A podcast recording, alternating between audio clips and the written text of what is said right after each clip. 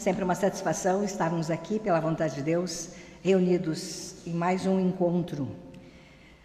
Para nós, esses momentos são momentos onde nós conseguimos trazer alguma coisa para refletirmos, refletirmos sobre a nossa vida, refletirmos sobre a caminhada que estamos fazendo neste plano físico e quais as razões de tudo isso, né, quais os comportamentos que devemos ter diante dessas verdades das quais recebemos diariamente para nós sempre é importante estarmos conscientes de tudo aquilo que estamos recebendo, sempre dizemos recebe, recebendo do alto.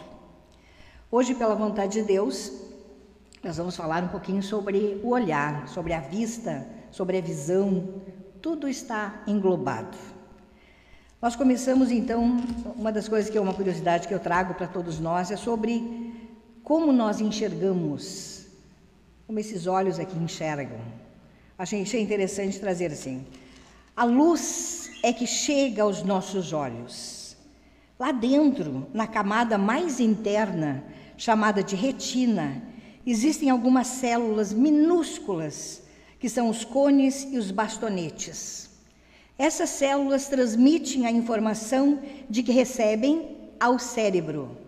É o cérebro que percebe as cores do mundo e cada pessoa a percebe de um jeito. Então, mesmo olhando assim fisicamente, nós não enxergamos as coisas iguais, todos iguais, todos igualmente, todos enxergam da mesma forma. Não. É isso é mais interessante ainda porque às vezes está dizendo, mas isso ali é dessa cor. Alguns dizem assim, olha para uma cor, isso, aqui, isso ali é azul. Outros dizem, não, mas é verde.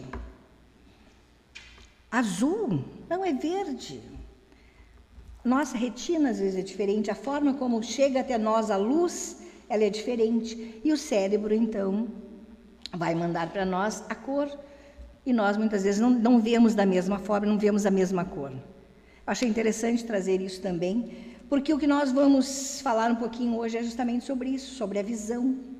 A visão do alto, a visão de cima, a visão que liberta, né?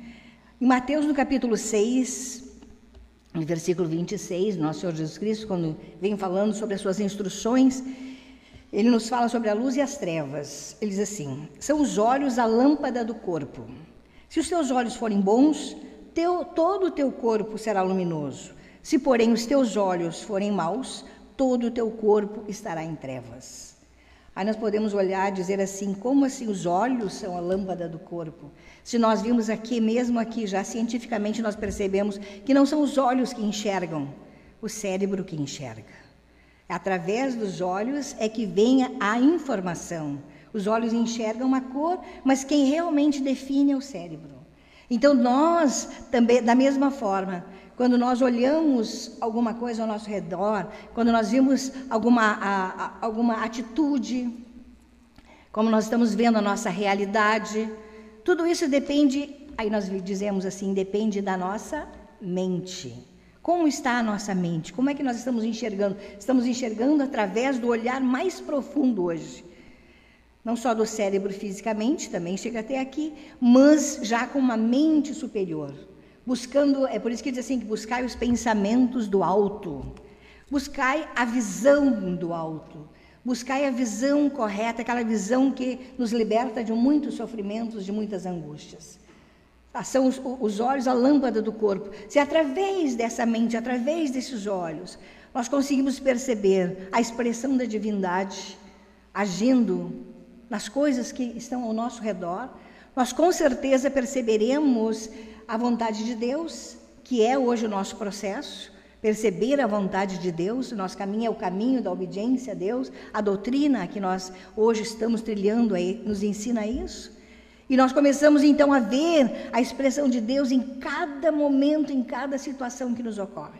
Isso nos liberta de muito sofrimento. Porque se nós nos identificamos muitas vezes com coisas que surgem até nós, com situações que nos ocorrem, nós sofremos muito.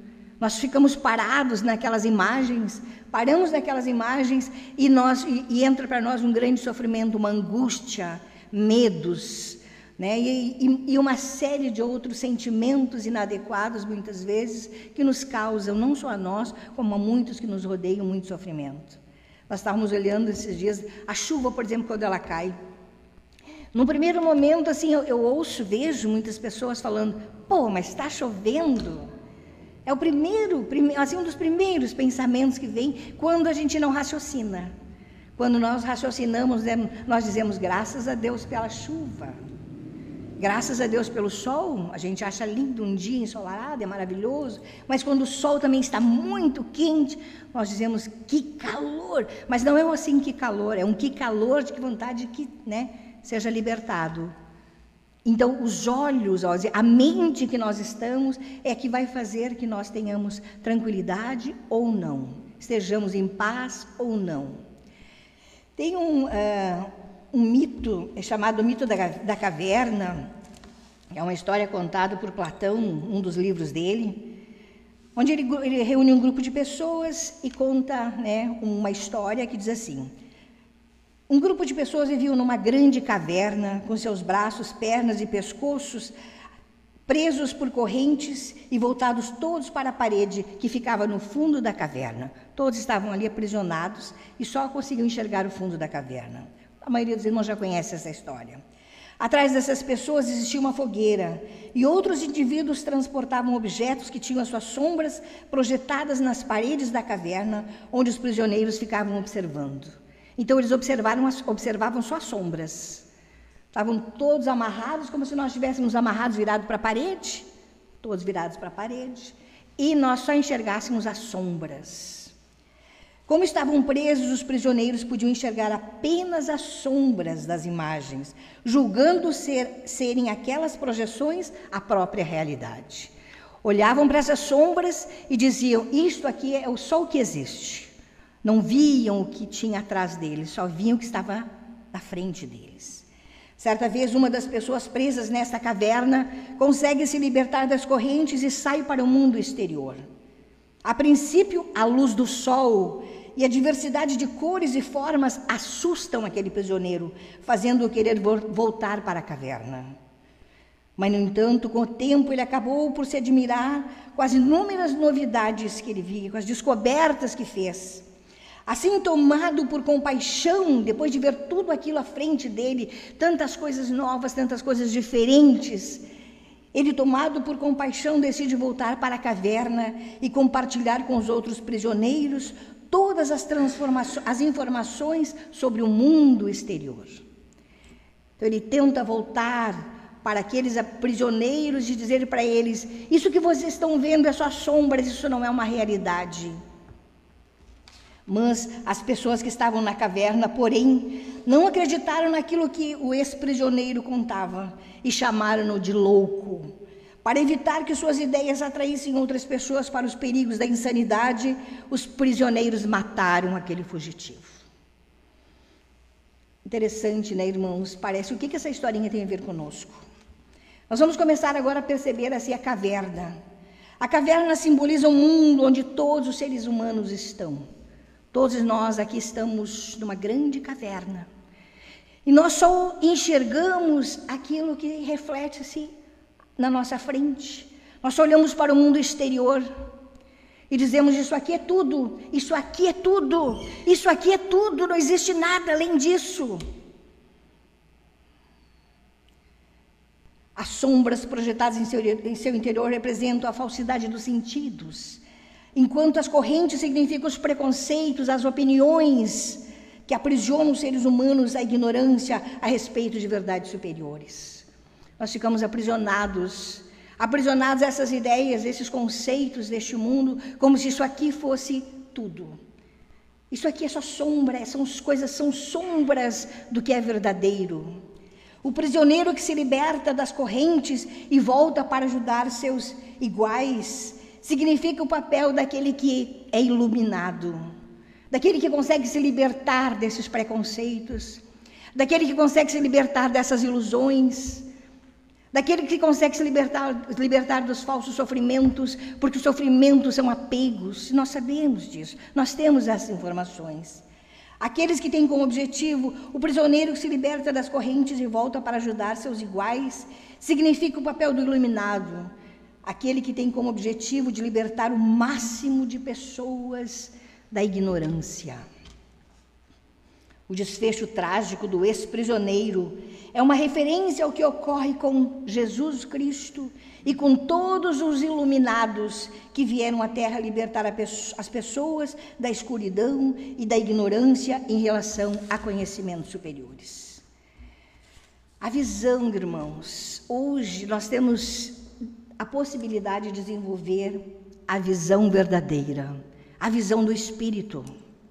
Sairmos dos, do aprisionamento dessas coisas terrenas e irmos realmente para uma libertação, caminharmos com um olhar que nos liberta, nos eleva, sairmos das vaidades humanas no sentido de sentir-se como se fosse o dono do mundo, o senhor de todas as coisas. Essa é a grande vaidade do mundo. É sentir-se quase igual ou superior ao próprio Deus quase que não precisa de Deus porque tem tudo. Esquecendo-se de que em tudo dependemos dessa vontade superior. Em todos os sentidos nós dependemos. Dependemos do ar que respiramos. Dependemos de todas as coisas. E a nós hoje o conhecimento que nos é trazido é nos pedido que nós nos entreguemos a cada dia. A cada dia, o apóstolo Paulo dizia: a cada dia eu morro no Senhor no sentido de desfazer-se dessas ações humanas, esses pensamentos humanos e entregar-se sim àquele, àquela vontade do qual a gente realmente vive, que é a vontade libertadora, onde Jesus o Cristo trouxe, onde Buda trouxe, onde tantos iluminados, os profetas antes de nosso Senhor Jesus Cristo, traziam para aquele povo. O povo matou a todos. Vieram então, veio então o filho, mataram o filho. E a todos aqueles que vêm tentando libertar, enquanto se vive aprisionado, se mata. Se mata a vida daqueles que estão prósperos, propensos a libertar-se das ignorâncias. Por que sofremos, irmãos? Por que sofremos tanto nessa existência? Nós sabemos hoje, pela santa vontade de Deus, as causas do sofrimento. As causas do sofrimento são justamente a não aceitação da vontade de Deus sobre as nossas existências. Os sofrimentos se dão porque nós não conseguimos ver a expressão de Deus nas coisas mais ínfimas da nossa existência. Os sofrimentos se dão porque nós queremos fazer as coisas diferentes do que Deus assim faz. Nós estamos ainda com a visão embotada e é preciso sim a libertação, a grande libertação. E essa libertação se dá a cada momento. Nós temos uma, umas frases que nos são trazidas desde o momento que nós ingressamos nessa caminhada. São as primeiras frases que nos são ensinadas aqui para nós caminharmos dentro deste caminho. E muitas vezes, dentro dos conhecimentos que nós vamos recebendo de uma forma tão elevada, parece que elas se tornam tão sem sentido às vezes. E é quando nós afirmamos o nosso interno: Eu te obedeço, ó Pai meu. Deus meu, eu faço a tua vontade, eu sou a vontade de Deus. Essas três frases, aparentemente tão simples, carregam dentro de si, têm dentro de si uma visão tão ampla. A visão de que nós estamos sujeitos a toda a vontade de Deus, a toda a vontade de uma espiritualidade maior que nos orienta, que nos carrega, que traçou um plano para a nossa existência de uma maneira em cada detalhe da nossa vida. Em cada detalhe, em cada ser que está ao nosso lado, em cada momento, em cada palavra que sai da nossa boca. Tudo está de alguma maneira projetado para nossa melhora, como ser, como espírito, que é o que nós realmente somos. Estamos num corpo e nos sentimos tão aprisionados a esse corpo físico e acreditamos que muitas vezes ele é a realidade suprema e ele na realidade não é nada disso. Ele se desfaz como todas as coisas humanas se desfazem nesse plano, porque é ilusão.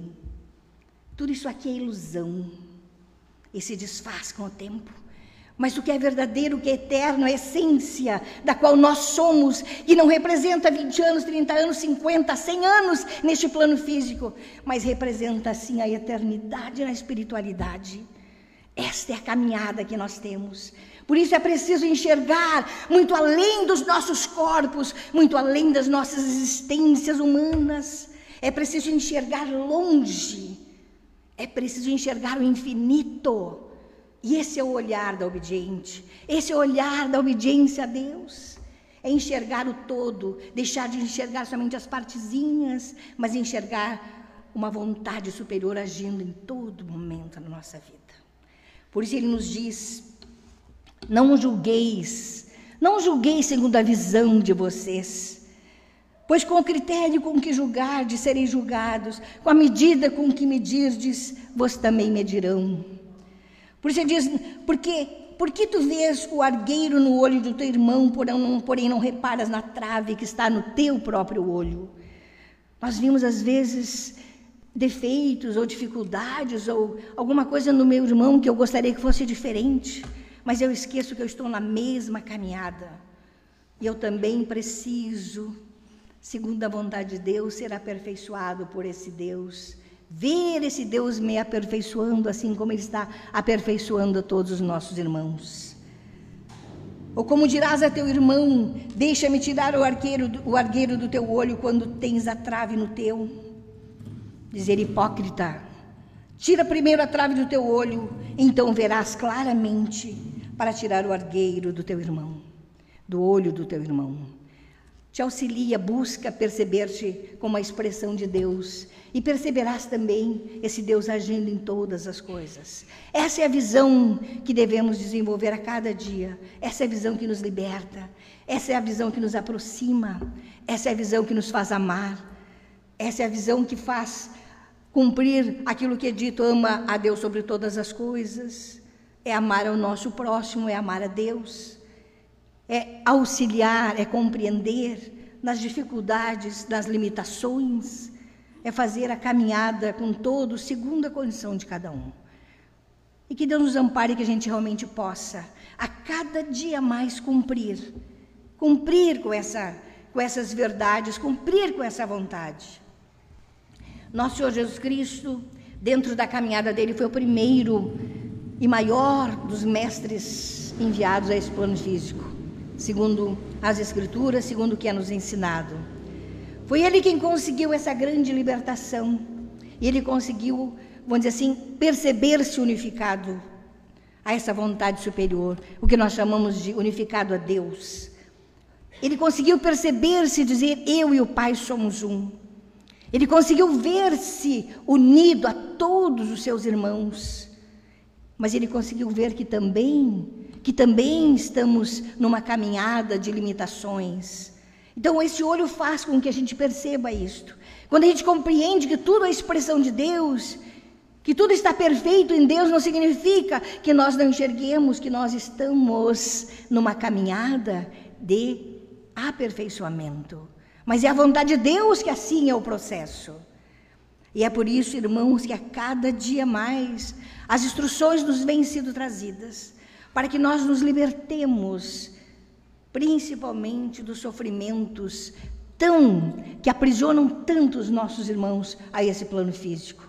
O medo das perdas, o medo dos, do, do, dos seres que conosco estão, e muitas vezes a gente não consegue auxiliá-los porque a gente não consegue fazer nada e nós nos sentimos então parece que tão distantes desse Deus. E mas nós, porque neste momento nós na realidade nós, como seres humanos ainda nos distanciamos destes ensinamentos. Eles naquele momento, eles se distanciaram de nós.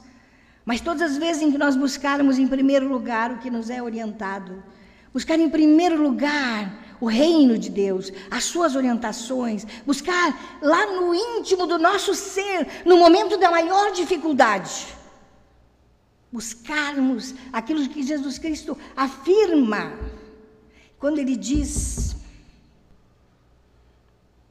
Ó oh, Deus meu, se possível, afasta de mim esse cálice, mas que não seja feito a minha vontade, mas a tua. Nós, a todo momento, nós devemos estar entregues a esse Pai. Da mesma forma. Talvez não seremos crucificados como Jesus o Cristo foi naquele momento, mas as dificuldades que temos também são tão difíceis para nós, pelas nossas limitações, quanto aquela que ele estava enfrentando. E é por isso que nós precisamos afirmar, mais ainda, ao fazer a tua vontade, ó Deus meu, agrada minha alma, agrada ao meu espírito. Aí ele diz: afasta de mim a primeira ideia, afasta de mim os primeiros conceitos, afasta de mim essas limitações e coloca o postreiro. Coloca o obediente dentro de mim. Coloca essa consciência de obediência, de sujeição. Esse é o olhar hoje interno que nós devemos ter. Esta é a libertação dos sofrimentos que todos nós, como humanos, ainda enfrentamos.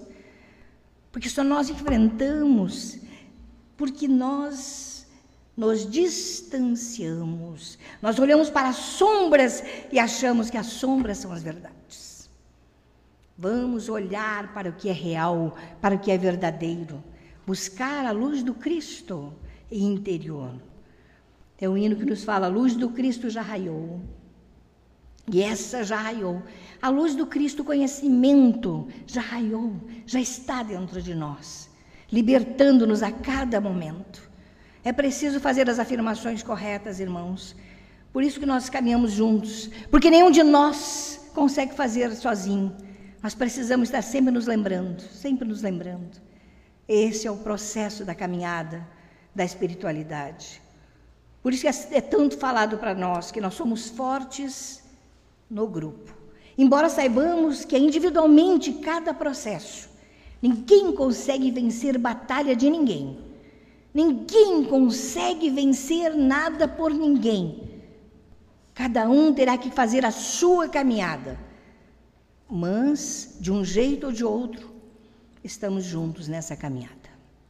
Por isso que o Senhor nos colocou juntos. E que essa paz continue. Que essa, que essa visão verdadeira, essa visão do alto, libertadora, que ela cada vez chegue mais a nós, para que a gente consiga perceber as coisas pelo Espírito e não pela condição humanizada que ainda, ainda em nós está. Estamos aqui de passagem. Todos nós recebemos essas informações por um tempo. Não sabemos o tempo, não sabemos o tempo de vir, nem o tempo de ir, de retornar. O vir para cá é uma alegria e o sair daqui também é. Embora não tenhamos consciência exata disso, também é. Porque vencemos uma batalha quando conseguimos superar, terminar um ciclo de experiências que precisávamos. Vamos continuar nossa caminhada. E que Deus nos ilumine com essa visão verdadeira e que a gente possa, então, através disso, cada dia mais nos enxergar como irmãos pelo Espírito. Pela vontade de Deus, irmão José Carlos, com a palavra, para também dar seu testemunho. Boa noite, irmãos. Que Deus esteja conosco. Da mesma forma, baseado em tudo que nós já ouvimos, é uma graça, é uma satisfação a gente poder estar aqui, então, mais uma vez, reunidos pela santa vontade de Deus, com nossos irmãos, hoje né, um grupo bom presencial, graças a Deus, e também com nossos irmãos e amigos através da internet. Para né, o que já ouvimos aqui, já seria suficiente né, para a gente sair daqui bem confortado. Né, na medida em que muitas lutas, muitas batalhas temos para vencer, mas isso faz parte do processo de cada um. Né? Bem lembrado pela irmã, é, a batalha é individual, o processo é individual. Nós andamos em grupo, a gente caminha juntos, mas cada um, cada um terá que fazer a sua travessia. Ninguém pode carregar um ao outro, só tem um que pode nos levar. Né? A exemplo das pegadas na areia, quando ela estava falando, estava lembrando ainda. Né? Alguém sonha de repente que na trajetória da sua vida ele caminhava com o Senhor nas, né, pelo mar afora e, e na, em toda a sua trajetória havia dois pares de caminhada. Porém, no momento, no momento mais difícil da vida dele, ele percebeu que só tinha um par de caminhadas. Aí ele então questiona, se lamenta, né? E, e pergunta: Mas Senhor, na hora mais difícil da minha vida, tu me abandonou? Qual não foi a resposta? Que é, aliás, é que sempre a gente tem, mas nem sempre ouve, né? nem sempre damos ouvidos àquela mensagem que nos chega no coração. E aí a gente se decepciona, a gente se lamenta, se queixa e que né, fui abandonado e o Senhor me abandonou e todo mundo me abandonou. Mas o que, que ele diz? Meu filho, eu jamais te abandono e para sempre estarei contigo. E quando tu viu tão somente um par de caminhadas na areia, no momento difícil da tua vida, foi quando eu te carreguei no colo. Conclusão. A gente nunca está só. É a ilusão pensar que, né, que fomos abandonados ou que está pesada a nossa carga, que está difícil de carregar. E tudo não passa, e mais uma vez então vem o tema da reunião, a nossa visão. Qual, né, como está a nossa visão? O que estamos enxergando? O que está sendo nos mostrado? E de que forma a gente percebe, de que forma a gente vê aquilo que nos, né, nos é dado, as experiências, a caminhada, tudo aquilo que é para cada um. E certamente, aquilo que é para nós, aquilo que é para a gente, ninguém vai levar. E não é posto também na porta de ninguém, a não ser na, na própria que deve carregar a experiência. A gente nem usa sofrimento, né, nem carga, que na verdade seria muita injustiça, mas sim experiência, aprendizado, tudo isso é para crescimento. Jamais para demérito. Tudo aquilo que nós passamos, tudo aquilo que alguém possa passar, por mais difícil que aparente, é para o seu crescimento. Na hora a gente não compreende, né, o processo está pesado, mas no momento oportuno, no momento certo, a gente vai reconhecer e vai agradecer pela oportunidade, pela experiência. Porque isso nos faz crescer. Porque se a gente não passar por nada, se nada nos acontecer na nossa vida, também não há crescimento. A questão da visão, veja que, né, que ela é.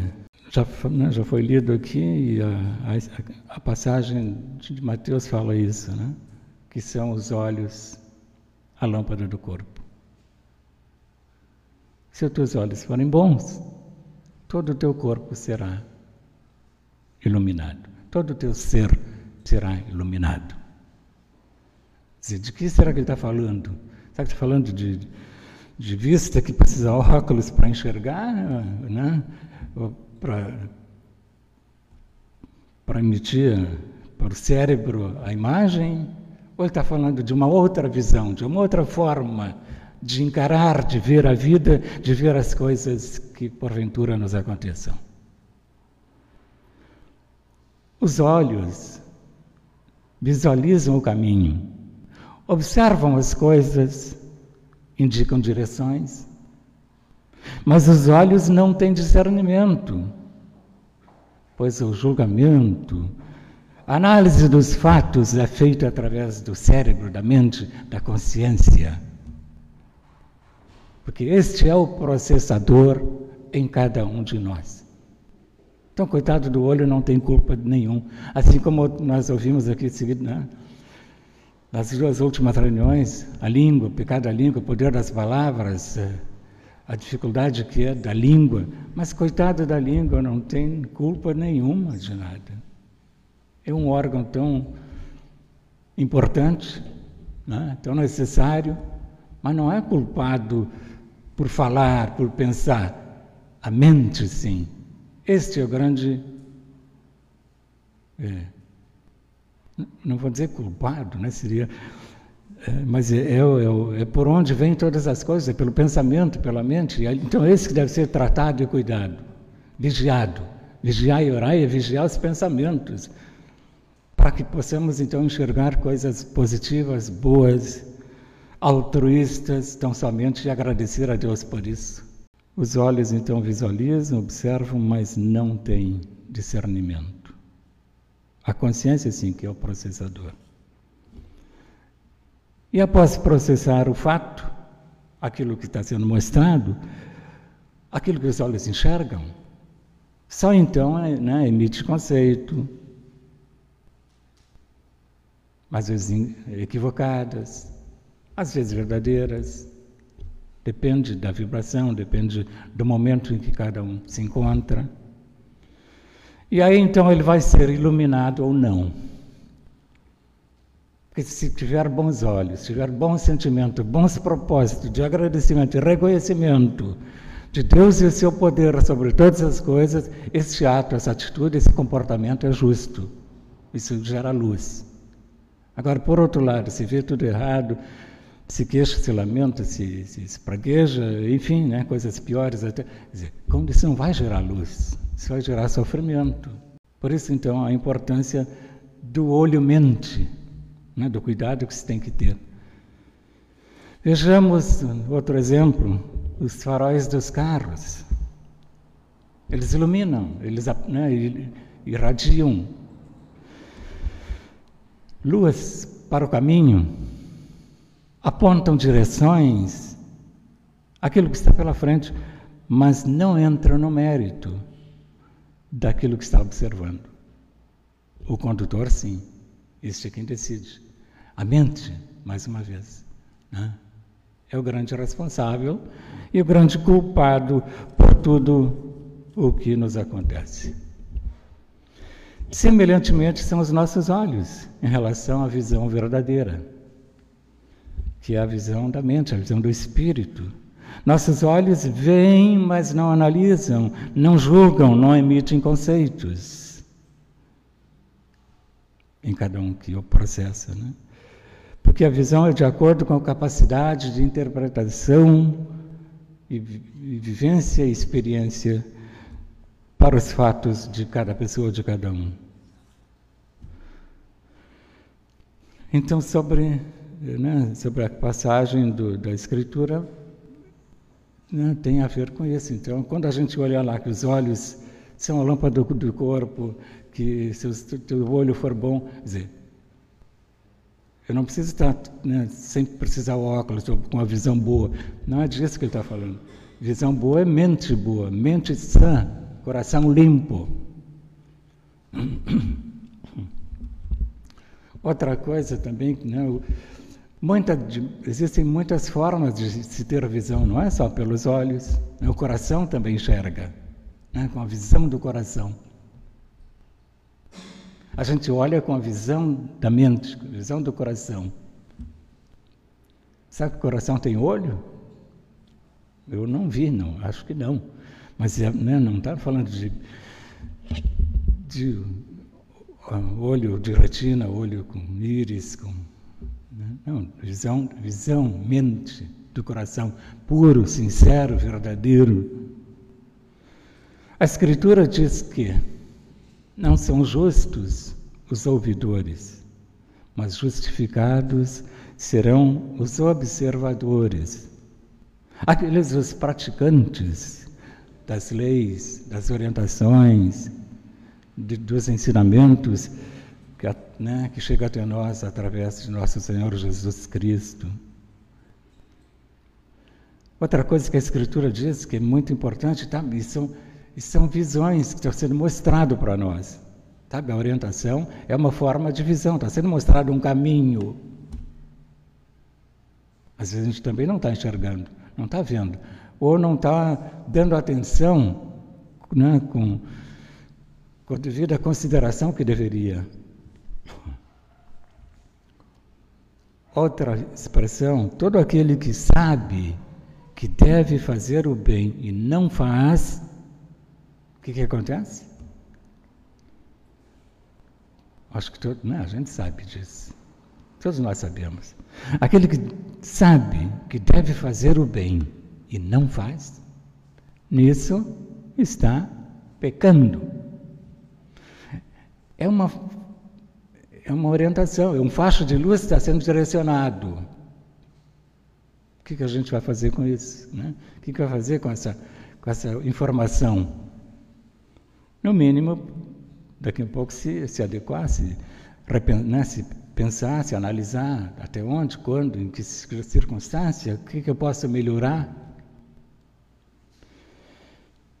E a doutrina da obediência a Deus é esse conjunto todo de ensinamentos, de orientações, de luz, de, de caminho, de flecha que está sendo apontado para um caminho que nos leva à melhoria, nos leva ao bem-estar, à paz interior, à paz do, da mente, à paz do coração, apesar de passar pelas experiências, porque isso faz parte do processo. Todos nós passamos.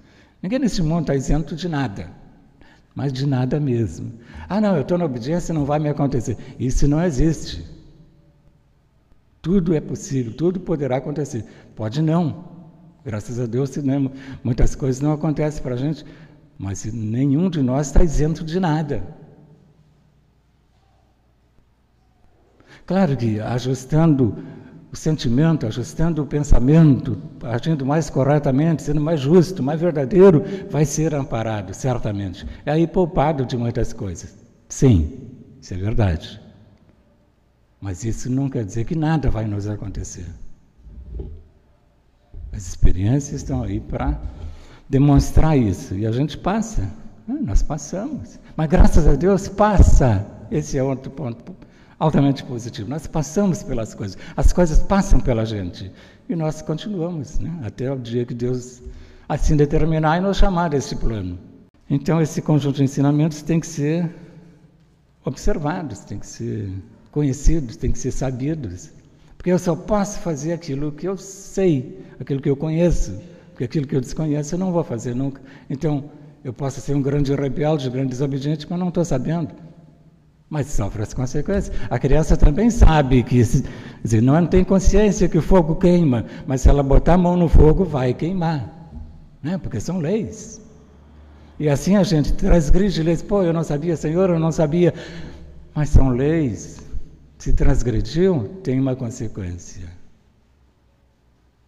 Faz parte, né? Então, as orientações das Escrituras, a gente deve conhecê-las. As que nós ouvimos nos encontros. Porque todas essas deverão ser aplicadas em algum momento na nossa vida. Para poder passar de ano. Né? Tem que aprender a lição para poder passar para ir avante, para evoluir. Porque não basta dizer, ah, não, conhecimento salva, conhecimento liberta. Sim, em termos, né? Porque a informação pura e simples, se nada feito, não leva ninguém a lugar nenhum. A sabedoria aplicada, conhecimento aplicado, nos liberta, nos eleva. Então a gente também aprende como orar. Aqui foi citado um exemplo que eu acho altamente ilustrativo e importante que a gente compreenda a oração de nosso Senhor Jesus Cristo. Ele não fez grandes orações, não fez um monte de papagaiada. Ele simplesmente diz aqui, Pai, eis-me aqui.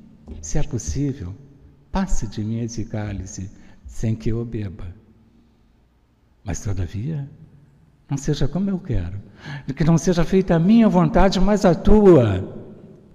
Sabe, esse é um modelo, esse é um exemplo é uma orientação de como devemos nos portar. Pai, se é possível, passa essa experiência. Retira, afasta, se, se assim for justo, se assim for a tua vontade, mas todavia não seja como nós queremos, mas como tu queres. Então, dá-nos força, dá-nos proteção, dá-nos né, os meios para superar, para, para suportar tudo aquilo que porventura tenhamos que passar. Sabe, isso é, isso é básico, isso é exemplo também de comportamento, como devemos nos portar em obediência a Deus. Né? Estejamos atentos aos pensamentos que nos vêm à mente. Vigiar e orar o maior tempo possível é também uma orientação. Isso é luz. Vigiar, orar. Para quê? Para não ficar doente? Não. Também, sim. Mas não é só isso. A gente não ora só para não ficar doente. Eu não oro pelo outro só quando ele está doente. Eu preciso orar pelos irmãos, pela igreja, pela irmandade, pela humanidade, por todos, se doente ou não. É dever nosso. E a gente está fazendo? Ou nem lembra. Às vezes salva o parente, aquele mais que está perto, que está passando alguma, né, alguma dificuldade. Cadê o nosso dever? Cadê vigiai, orai constantemente, orai uns pelos outros? São os ensinamentos que nós estamos recebendo. Amar e obedecer a Deus e servir o nosso próximo, esse é o grande fundamento e razão da vida para a qual viemos para este plano. Não é para juntar bens, não é para formar patrimônio, não é para ficar rico. Se isso tiver, se isso vier, graças a Deus, mas não seja isso a razão principal não seja isso que nos tire o sossego, que nos tire a tranquilidade, não seja isso que nos aprisione a este mundo aqui, porque isso vai gerar muito sofrimento. É um mundo de experiências que estamos vivendo. E para cá a gente veio então para ter aprendizado. Vamos repetir, né, que já falamos, para ter aprendizados, para evoluir. As profecias estão se cumprindo. Então tudo o que está acontecendo está previsto. A guerra na Ucrânia, nossa, que coisa pavorosa, né? a Rússia. Não, isso faz parte de um plano. Não, Alguém determinou que fosse assim um dia e, e, as coisas vão acontecer, estão acontecendo conforme está previsto. Existe um plano da criação para todas as coisas, inclusive para nós, para todas as pessoas, para, para o universo, para os países, e tudo vai se cumprindo conforme está profetizado. Mas, né, consolo e conforto, então, também a gente tem. A graça de Deus não nos desampara.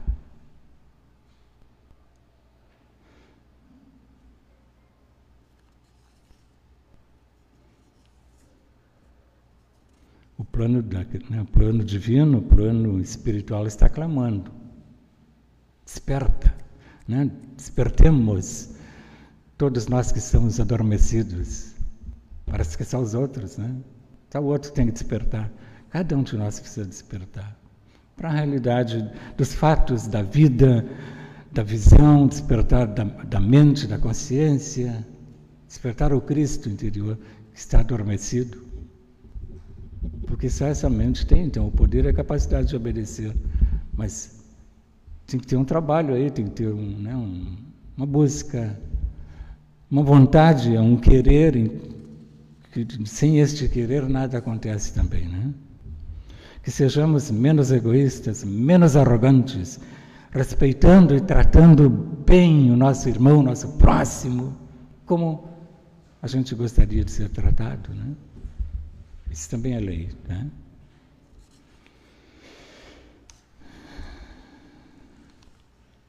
Professor Ugarte, então, nos diz uma coisa que nos conforta. O consolo e a esperança são superiores a tudo imaginável. Tenhamos a certeza do amparo divino sobre as nossas vidas.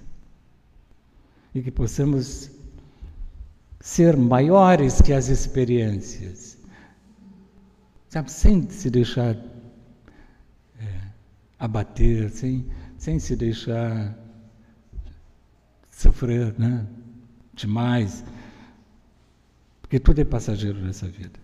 Busquemos pensamentos do alto, onde Cristo vive, agradecendo mais, queixando-nos menos, reclamando menos.